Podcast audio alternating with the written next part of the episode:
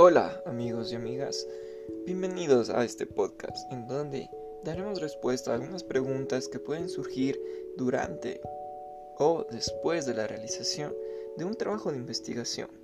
Así que acompáñenme, estaré aquí con mi pareja pedagógica Estefanía Pizarro, quien me ayudará a responder algunas preguntas que nos hemos planteado para este proyecto de investigación.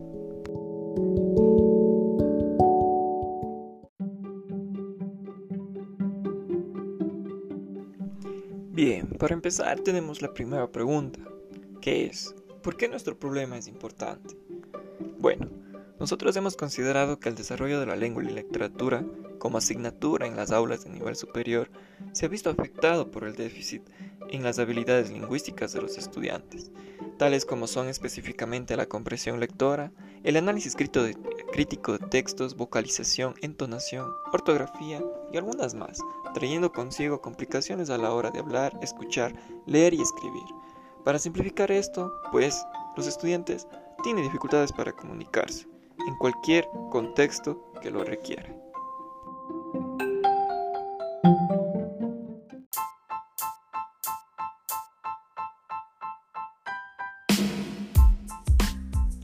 A continuación, Estefanía nos dará a conocer nuestra segunda interrogante.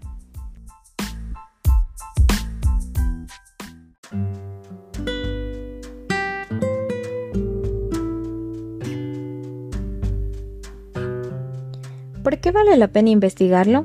La comunicación humana se da gracias a elementos extralingüísticos como paralingüísticos, metalingüísticos y no lingüísticos, así por el lenguaje en sus elementos orales, habla y escucha, escritos, lectura y escritura y gestuales.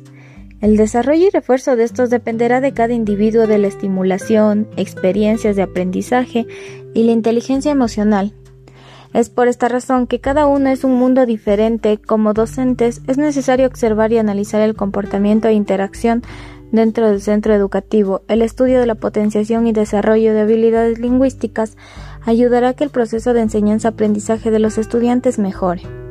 Vale la pena investigarlo y buscar soluciones debido a que se vincula directamente con la adquisición de un conjunto de destrezas comunicativas que le permiten al alumno afrontar diversas situaciones de su cotidianidad con un lenguaje y expresiones adecuadas.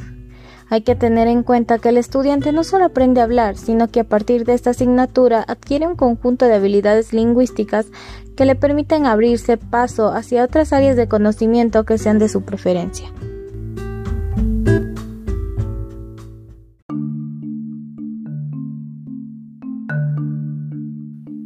Ahora, para culminar, tenemos la última pregunta que nos ha surgido que es la siguiente.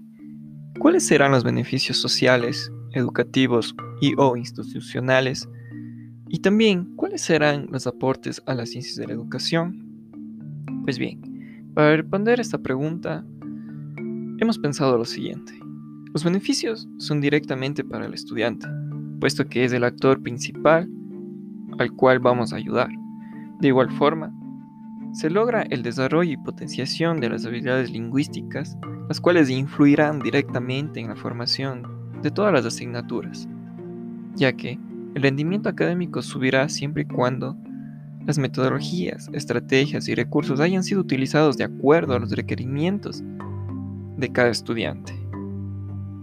Ahora, por otra parte, de acuerdo al Ministerio de Educación de nuestro país, dentro del currículo de lengua y literatura se menciona lo siguiente. La reflexión metalingüística depende del grado de dominio de los estudiantes en el manejo y uso de la lengua escrita. Mientras más se expresen y se comuniquen por escrito, mayor será su interés por reflexionar sobre el sistema y estructura de la lengua castellana. Con esto espero les haya quedado claro nuestra intencionalidad de este podcast. Muchas gracias a todos y todas quienes nos escuchan y sin duda creo que les servirá. Adiós.